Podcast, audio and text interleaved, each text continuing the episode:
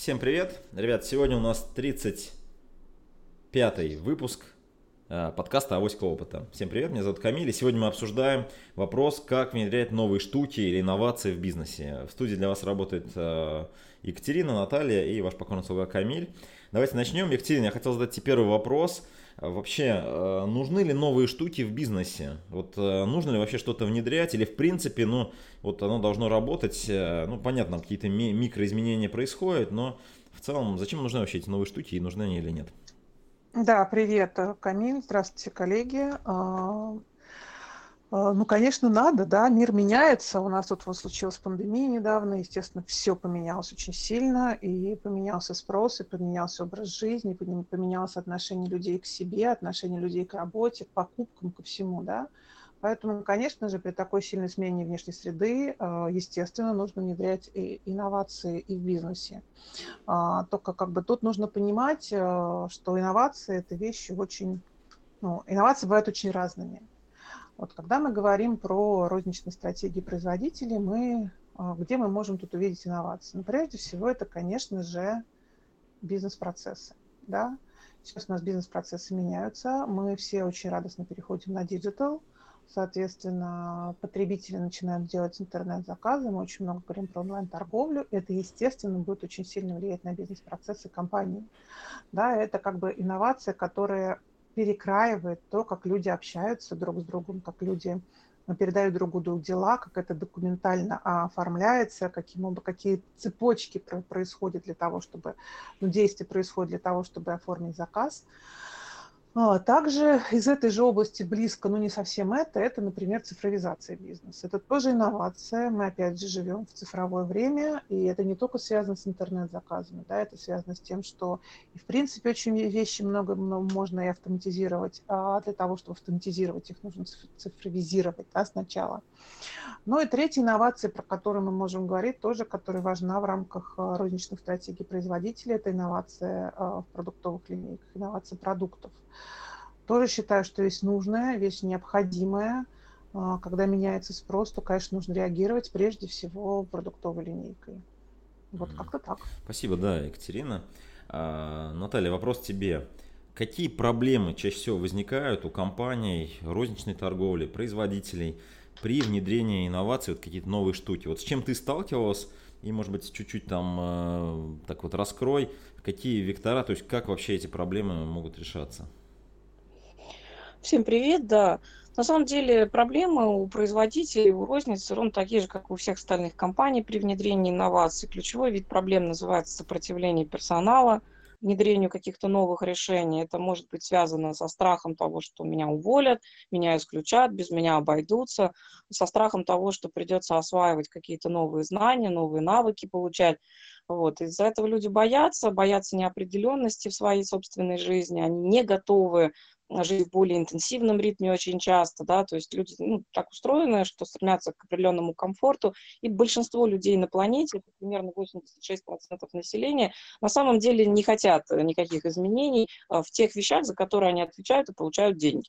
Да? То есть нам могут нравиться какие-то новые вещи в нашей обыденной жизни, при этом совершенно не нравятся изменения, когда они касаются нашей ежедневной работы. Да?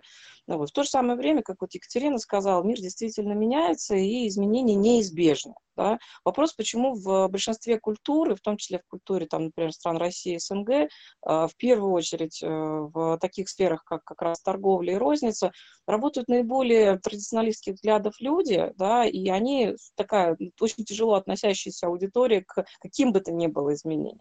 А когда приносится нечто новое, да, с чем человек вчера еще не был даже знаком, он этого не ожидал, ему крайне трудно эмоционально а, признать себя частью изменяющейся системы. Вот, поэтому такого сорта проблемы возникают, они решаются везде абсолютно одинаково. Это грамотный подход к управлению при внедрении изменений, при внедрении инноваций. И здесь просто повышается разительная нагрузка на все вертикали менеджмента, да, во-первых, все слои совершенно там, нижний менеджмент, средний, высшее звено, да, должны перестраивать свою работу с поправкой на то, что изменения должны происходить, да, должны внедряться инновации. Необходимо людям это объяснять, объяснять, что именно с ними произойдет, как это будет происходить, происходить, а, выделять для этого достаточное время, с поправкой не только на желание бизнеса и бизнес-среды, а с поправкой на то, насколько быстро может меняться психика основного персонала, который исполняет, конечно, рутинные операции, если это затрагивает это звено. Да? Вот. Вторая часть связана с тем, что для внедрения изменений очень часто не хватает квалификации управленцев. Да? И поэтому возникают разного рода эффекты сопротивления. Их довольно много можно описывать, да, там можно не один день лекцию на эту тему читать. Вот, но если кратко сказать, что первое, это, конечно, страх утраты работы, второе, это страх утраты влияния для управленцев там любого звена внутри сложившейся системы, да, это изменение внутренних коммуникаций, в первую очередь горизонтальных, между людьми. И поскольку очень часто, вот коллеги уже затрагивали вопрос, это связано там с цифровизацией, это вообще изменение стиля коммуникации человек-человек на коммуникацию человек-машина. Конечно, людей это не может не беспокоить, да, безусловно, они пытаются понять, а насколько значимыми они окажутся на следующем этапе развития всей организационной системы. И возникает разного рода обычно вопрос. Если взять там конкретно мою практику, да, я могу сказать, что вот я вспоминаю там в рознице, там автоматизацию, да, когда э, заходили и не было вообще еще никакого опыта взаимодействия с компьютерами, стояли обычные кассы, люди, в принципе, там в уме считали сдачу, э, и огромное количество вещей вообще не протоколировалось системами. То есть люди это учили, сделали, делали это по памяти, сами себя проверяли и так далее. Соответственно, там ошибались в определенной части процессов, ну, с определенной частотой, да, это вызывало дополнительные издержки в бизнесе. Почти все инновации, которые сегодня в бизнес приходят, они обосновываются именно сокращением издержек, в первую очередь на контролинг и на совершение ошибок. То есть мы стремимся жить в мире, в котором ошибок не происходит, э, соответственно, не происходит лишних выбросов, да, а, ни, ни затрат, ни, ни денег, ни, ни материалов, ничего. Мы начинаем жить такой ресурсосберегающей системе. Да. Я считаю, что в современном мире а, культура отношений к инновациям, к изменениям очень сильно поменялась. Да, вот там за мою практику, за 20 лет я вижу, что люди стали более восприимчивы. И тому, наверное, ну, основа лежит в нашей повседневной жизни. Мы научились там все пользоваться смартфонами, компьютерами, интернетом. Очень большое количество технологических инноваций каждый день приходит в нашу обыденную жизнь. Поэтому и такой страх перед э, какими-то изменениями на работе, он тоже стал поменьше. Да? То есть люди стали более комфортно, более лояльно относиться. Но вырос э, страх перед безработицей. Это опять-таки тоже культурные изменения, там, в первую очередь, для нашей страны. Там он вырос радикально, он вырос в десятки раз. Да? И вот каждая такая попытка что-то поменять в основных технологических процессах, в основных производственных процессах, в моменте коммуникации, да, потому что, например, появилось там очень сильное влияние омниканальности на современные продажи в рознице, да, и так далее. То есть у людей, конечно, появилась огромная масса новых возможностей, но и огромное количество рисков, когда они просто не успевают управлять всем. Да? И вот эти вещи людей, безусловно, тревожат, беспокоят, и поэтому, наверное, вызывают ну, такое некое отторжение того, что все постоянно меняется, людям хочется хоть какой-то островок стабильности в своей жизни. И они его в том числе ищут на работе, где все более-менее логично, понятно и вроде бы как оговорено. Вот. Мне кажется, это с этим связано, Камиль. Да, я понял. Спасибо, да, Наталья. Кать, ну тебе вопрос тогда похожий. То есть вот э, есть задача у компании, да, у розничной компании, приняла решение развиваться, вот внедрить эту новую штуку, ну, неважно какая она, да, пока не будем. Вот, а, есть сопротивление персонала. А, раскрой какие-то практики, может быть, кейсы, то есть как это может происходить безболезненно. И связан, связан с этим вопрос – как это, лечить или мочить, да, то есть а, увольнять тех людей, которые э, не справляются, либо все-таки стараться их научить. Вот что можно сказать по этому поводу? Ну, я, скажем так, все-таки, конечно, ориентируюсь на устойчивость компании, устойчивость бизнеса, поэтому я считаю, что э, не э, люди для бизнеса, да, а бизнес для людей прежде всего. Вот, потому что, в конце концов, мы все люди, э, прежде всего, да, и бизнесом занимаемся мы, потому что нужно заниматься чем-то, вот, но все-таки мы люди. А поэтому, конечно, если брать с точки зрения того, что действительно а, изменения, они требуют а, изменения квалификации, то, конечно, прежде всего нужно людей стремиться обучать. Да, как в таких случаях поступают? В таких случаях, конечно, прежде всего определяют уровень компетенции, который необходим, да, определяют уровень компетенции сотрудников, которые есть, и, соответственно, смотрят на, ну и в том числе уровень способностей сотрудников, которые есть, да, и смотрят, каким образом их можно переучить, на какие э, вещи их можно переучить для того, чтобы их оставить в компании, для того, чтобы, а, ну, чтобы их не увольнять. Вот. Но на самом деле не все же инновации такие кардинальные. Да? Когда мы говорим про инновацию продуктовую, она не обязательно требует бизнес-процессной инновации. Или если мы, допустим, вот тоже да, сейчас говорят, что до 70% совершаемых людьми действий сейчас на работе можно автоматизировать. Уже существуют определенные технологии, которые позволяют это делать. Но а, есть момент первый, как бы что дешевле. В России сейчас пока еще достаточно дешевый труд, хотя он не сильно эффективный, не сильно производительный, он дешевый. Да? Вот, поэтому некоторые вещи просто проще оставлять э, ручными, ну, потому что это дешевле. Это, это дешевле, чем внедрять автоматизацию. И как я уже говорила, что автоматизация она должна ложиться нормально на хорошие бизнес-процессы. Да, бизнес-процессы во многих компаниях отвратительные. А, прежде чем там автоматизировать и заменять э, людей машинами, нужно вообще разобраться со стратегией, начнем с этого, да, то есть что ты хочешь сделать, потому что автоматизация бизнес-процессов, она должна быть осознанной.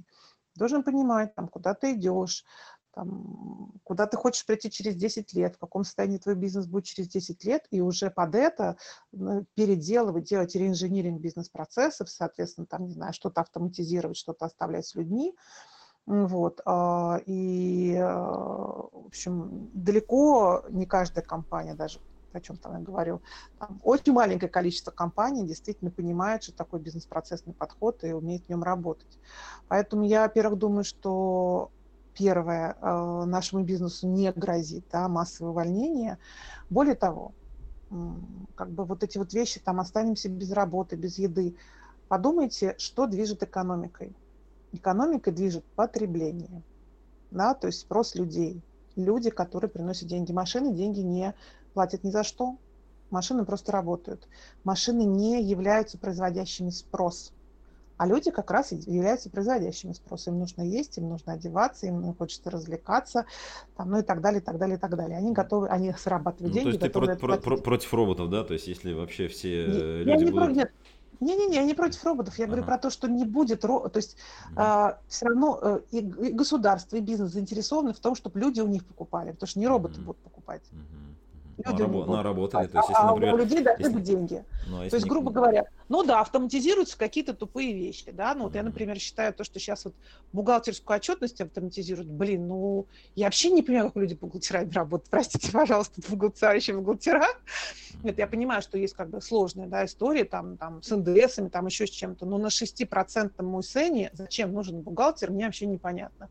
Вот банки все предоставили эту услугу, и, в общем-то, бухгалтера массово вылетают из этого сегмента. Я думаю, что дальше будут вылетать из других сегментов. И это нормально, пусть они занимаются более интересными для себя вещами. Пусть они там, не знаю, заработают не 8 часов в день, а 4 часа в день. Но они все равно будут производить тот самый спрос, который нужен бизнесам, правительству и всем остальным. То есть, мне кажется, тут вообще бояться нечего, потому что просто поменяется наша жизнь. Возможно, мы будем работать меньше. Вот, ну, то есть, как бы... Хорошо. Вот Хорошо, да, спасибо, Катя. Да, Наталья, вот тебе вопрос про внедрение. То есть вот, ну, как известно, любая новая штука требует внедрения. Э, внедрение такой достаточно болезненный процесс часто происходит. Ну, такие много моментов, конечно, завязано на людей. Ну и вот ну, ситуация, наверное, с которой ты уже сталкивалась, э, все, в принципе, осознают, что после э, инноваций, после внедрения какая-то большая часть персонала, например, ну, нельзя научить ее, нельзя ее там, ну, придется сократить ее. При этом сейчас на них ключевой бизнес-процесс находится, да, то есть ты не можешь и как бы их сегодня уволить, да. Вот. Э, сталкивался с такими историями или вот близкие истории, как вообще вот здесь выстраиваются какие-то глобальные изменения в компании, когда все понимают, что, слушай, ну вообще все по-другому будет в компании. То есть, ну вот, ну не, не будет там чуть-чуть, то есть это вот прям, ну вот, надо все изменить. Такое же происходит да, сейчас, правильно? Угу. Да, конечно, это происходит сейчас, это происходило всегда, да, то есть вот меня на протяжении всей своей карьеры, собственно говоря, очень часто сопровождаю такого сорта проекты. Угу. Вот в моей то практике было несколько сотен, угу. вот, и я вот уже как сказала, да, я достаточно часто видела страх людей, страх людей в первую очередь там линейного персонала, что их сократят, страх менеджмента, что у них станет настолько интенсивная работа, что они вообще перестанут успевать делать то, что делают, и, соответственно, потеряют, как сказать, объем энергии для того, чтобы оказывать влияние и удерживать да, систему, вот, ну, чтобы она не рассыпалась на части, удерживать ее целостность, да, как мы говорим. Безусловно, я с этим сталкивалась. Безусловно, как есть ситуации, когда вы понимаете, что вот сейчас у вас а, огромное количество людей вовлечено, да, оно должно поддерживать текущий процесс, и вам они нужны. Но я вам честно скажу, да, что вот э, на своей практике я в первую очередь сталкивалась с задачами следующего типа. Для того, чтобы исполнять это вручную, надо, например, иметь там 2000 человек для работы на конкретных операциях. Ну, предположим, на складе да, такая достаточно универсальная история, да, а, или там в каком-то цеху, например. А нанять эти 2000 человек вы из текущей территории, где располагается этот э, склад или это а, производственная там мощность или ваш магазин, вы просто физически не можете, потому что нет такого количества желающих, которые бы за относительно адекватную зарплату готовы были бы прийти и делать этот объем задач. именно в этих обстоятельствах компании в первую очередь начинают искать какие-то альтернативные решения. Да? И тогда, понимаете, получается, что они не увольняют людей, как правило, да? они наконец-таки избавляются от необходимости переплачивать за обеспечение конкретной функции. И в данном случае как раз считается ну, адекватным это внедрение инноваций, это внедрение изменений, потому что оно не само по себе, там, ради самого там, инновационного процесса существует, оно существует для того, чтобы бизнес стал более устойчивым, вот как заметила Екатерина. Да? Вот я вспоминаю, там у меня был один из проектов, когда сотрудников приходилось возить уже с шести регионов России в конкретную точку, то есть отрывать от семей, привозить, организовывать им вахтенную жизнь, там, справляться с огромным количеством социально-бытовых вопросов, которые возникали там, да, и проблема причем только нарастала.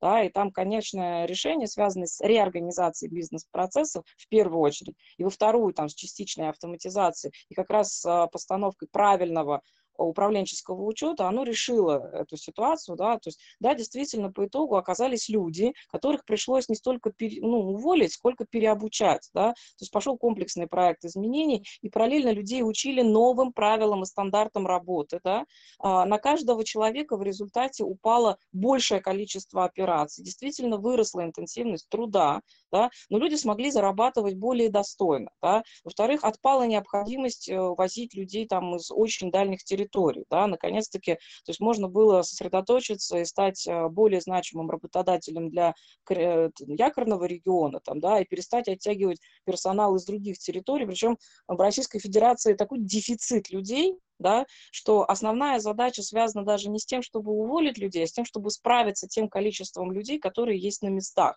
да, а, потому что представьте себе, когда вы вынуждены нанимать, например, на работу в основной коллектив людей а, там с какими-то сложностями своей там личной жизни, там, да, то есть они там прошли какие-то радикальные совершенно проблемы, да, и они их вместе с собой привносят в культуру вашей организации. И вы получаете массу других рисков, о которых до этого, в общем-то, и даже представления могли не иметь. Поэтому в основном эти проекты, они скорее стоят ну, вот, на этих вещах. Если ответить на вторую часть твоего вопроса, Камиль, да, что вот иногда возникает необходимость о э, сокращении людей, да, ну, во-первых, существует процедура, определенная трудовым кодексом, да, абсолютно любого человека необходимо заранее уведомить о том, что он подлежит сокращению.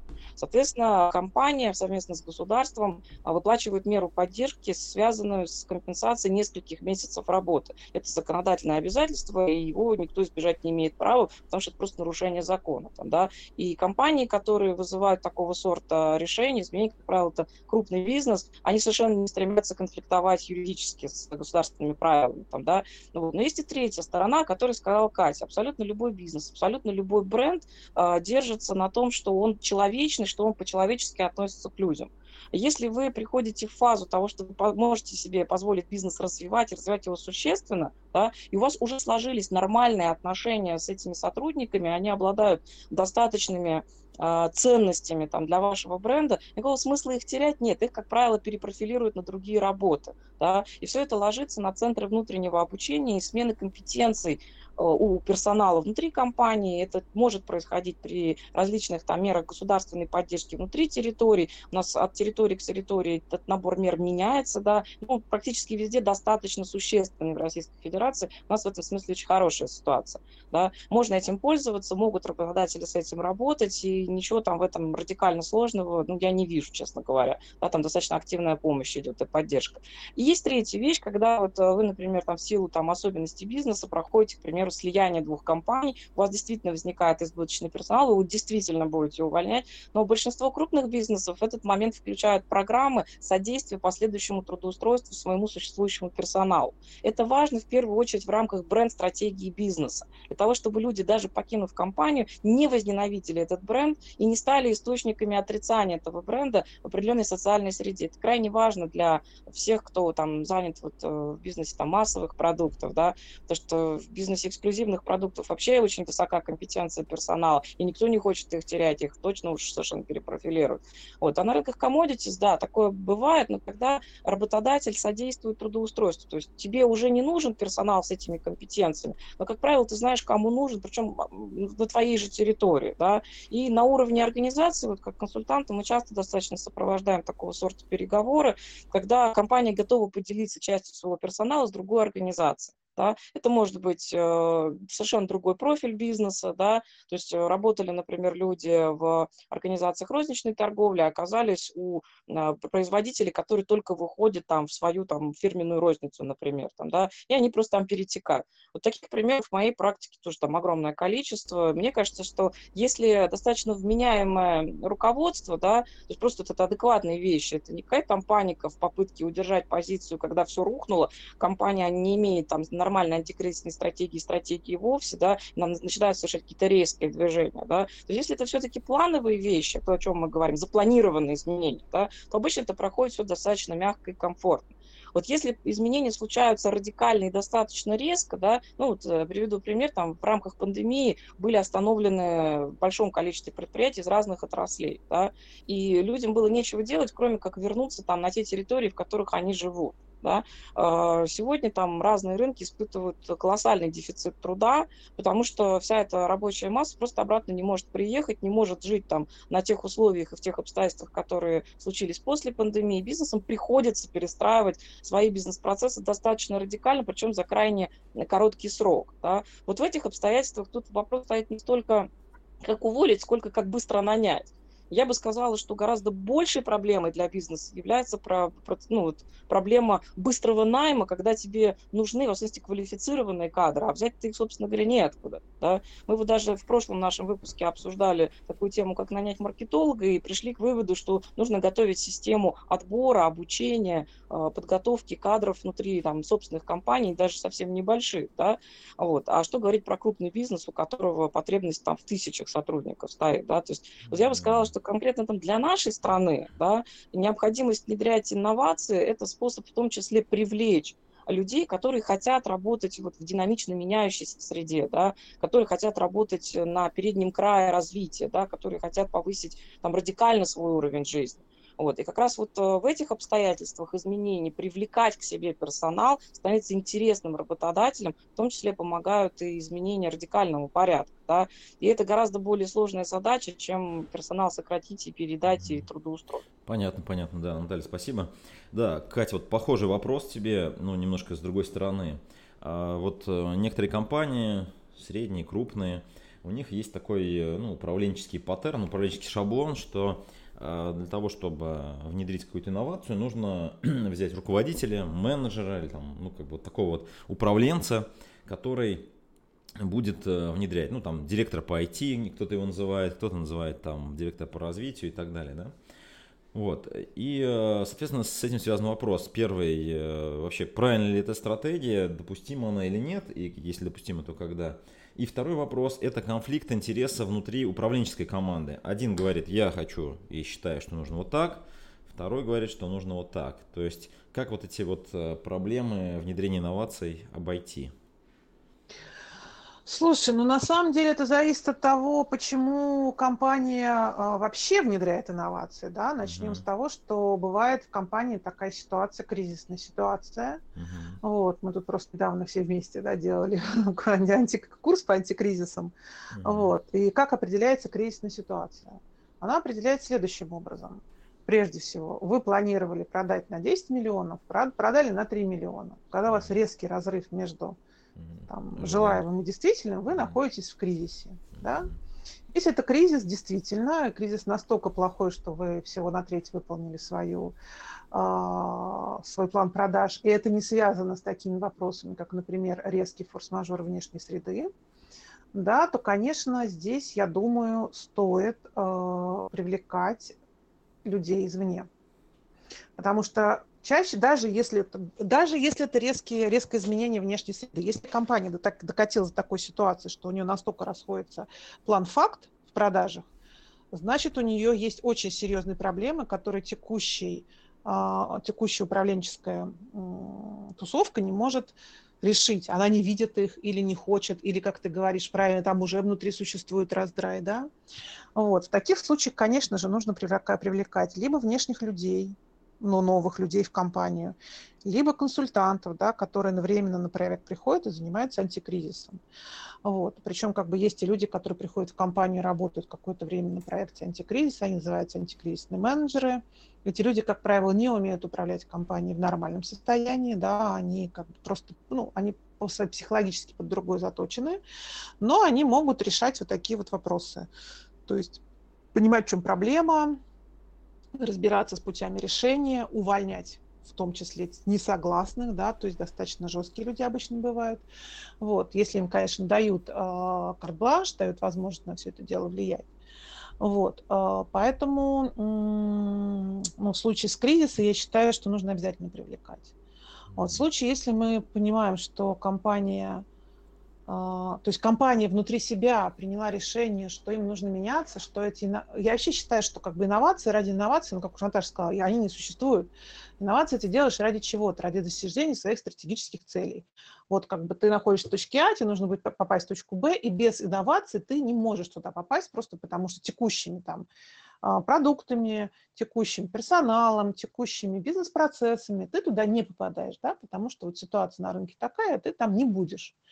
Вот. Если в компании это решение принято в результате стратегического планирования, если люди прекрасно все понимают, да, почему они это делают, если в, в процесс стратегического планирования вовлекается достаточно большое количество сотрудников компании, то тогда, а, в общем-то, люди сами замотивированы на то, чтобы двигаться туда.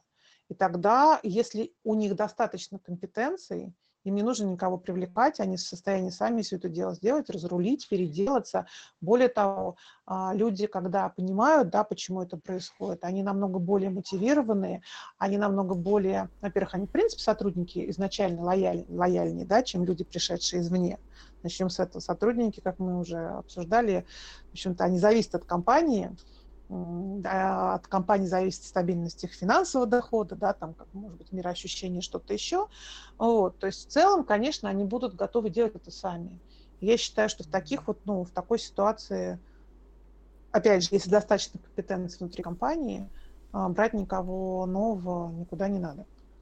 Спасибо. Я да, ответила, да, ответ? Да, я, да, я да, вопрос, просто я так немножко ушла, да? Да, Хорошо, Наталья, да. вот, наверное, да, будем заканчивать уже эфир, наверное, тебе такой уже финишный вопрос все-таки изнутри или снаружи? То есть э, инновации, может ли компания прожить ее изнутри или в принципе это чаще невозможно и нужно кого-то брать извне, э, ну там либо аутсорс, либо там в штат, либо как, как вообще вот, э, вот эта история, как ты ее видишь?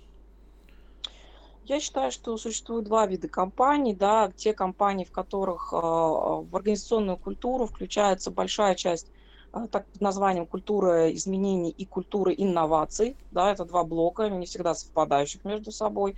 Они вполне себе заточены изначально в штат нанимать людей, а, которые, ну, чья культура соответствует постоянным изменениям. Да? То есть есть существенная доля организаций, как правило, это лидеры мировые, там, региональные да, а, компании такие. Они вообще заточены на то, чтобы в их практики изменения стали ну, какой-то частью повседневной деятельности, повседневной жизни. Да. Таких компаний мы знаем достаточно много, а, и вы их там, уважаемые наши слушатели, там знаете не одну сотню, да, и в принципе для современного мира это нормально, да, а если на какой-то момент времени, там, скажем, вы работаете в компании с такими традиционалистскими, консервативными какими-то взглядами, там, да, там э, культура инноваций, изменений – может как быть, так и не быть сама по себе вот частью вообще организационной культуры. Вот если в компании в большей степени, среди большего количества ваших людей культуры изменений и инноваций нет, и никогда не прорабатывалось, да, и по большому счету менеджмент попросту не знает,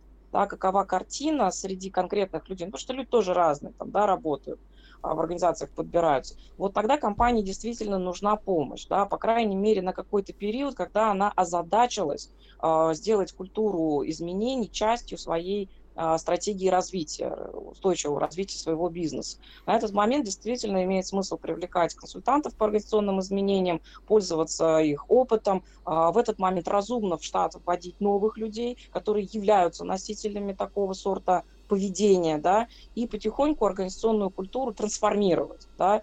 А если есть компании, которые сосредоточены на том, чтобы у них ничего не менялось, да, и их рынок позволяет вот э, иметь сохранять, скажем так, такие вещи, такое тоже есть, да. Просто я в своей практике с этими компаниями, наверное, практически не имею опыта общения, да, и не совсем там корректно меня об этом спрашивать. Но такое на рынке тоже существует, бывает и вполне может быть востребовано. Там какие-то свои другие а, фундаментальное основание есть для того, чтобы вот оставаться неизменными. Там, да?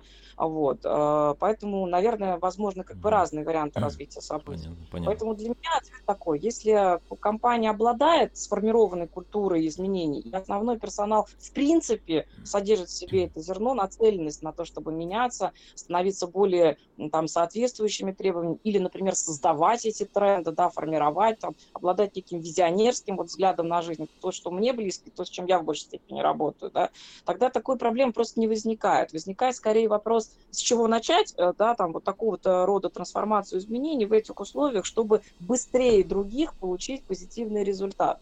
Вот про это, да, достаточно часто спрашивают, и тогда там вопросы уже в конкретных инструментах, как это внедрение делать э, в конкретной компании, в конкретной рыночной ситуации, конкретной новой штуке, как ты говоришь. Как uh-huh.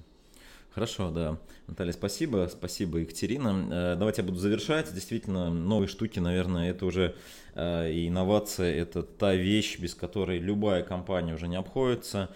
Уже невозможно просто стоять на месте, нужно бежать, бежать быстрее других.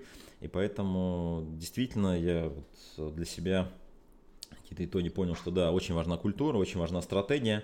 Поэтому, ребята, если вы нас слушаете, работайте над э, вашими новыми штуками, развивайтесь. Это был 35-й выпуск э, подкаста «Авоська опыта». Э, слушайте нас, удачи вам и до новых встреч. Пока.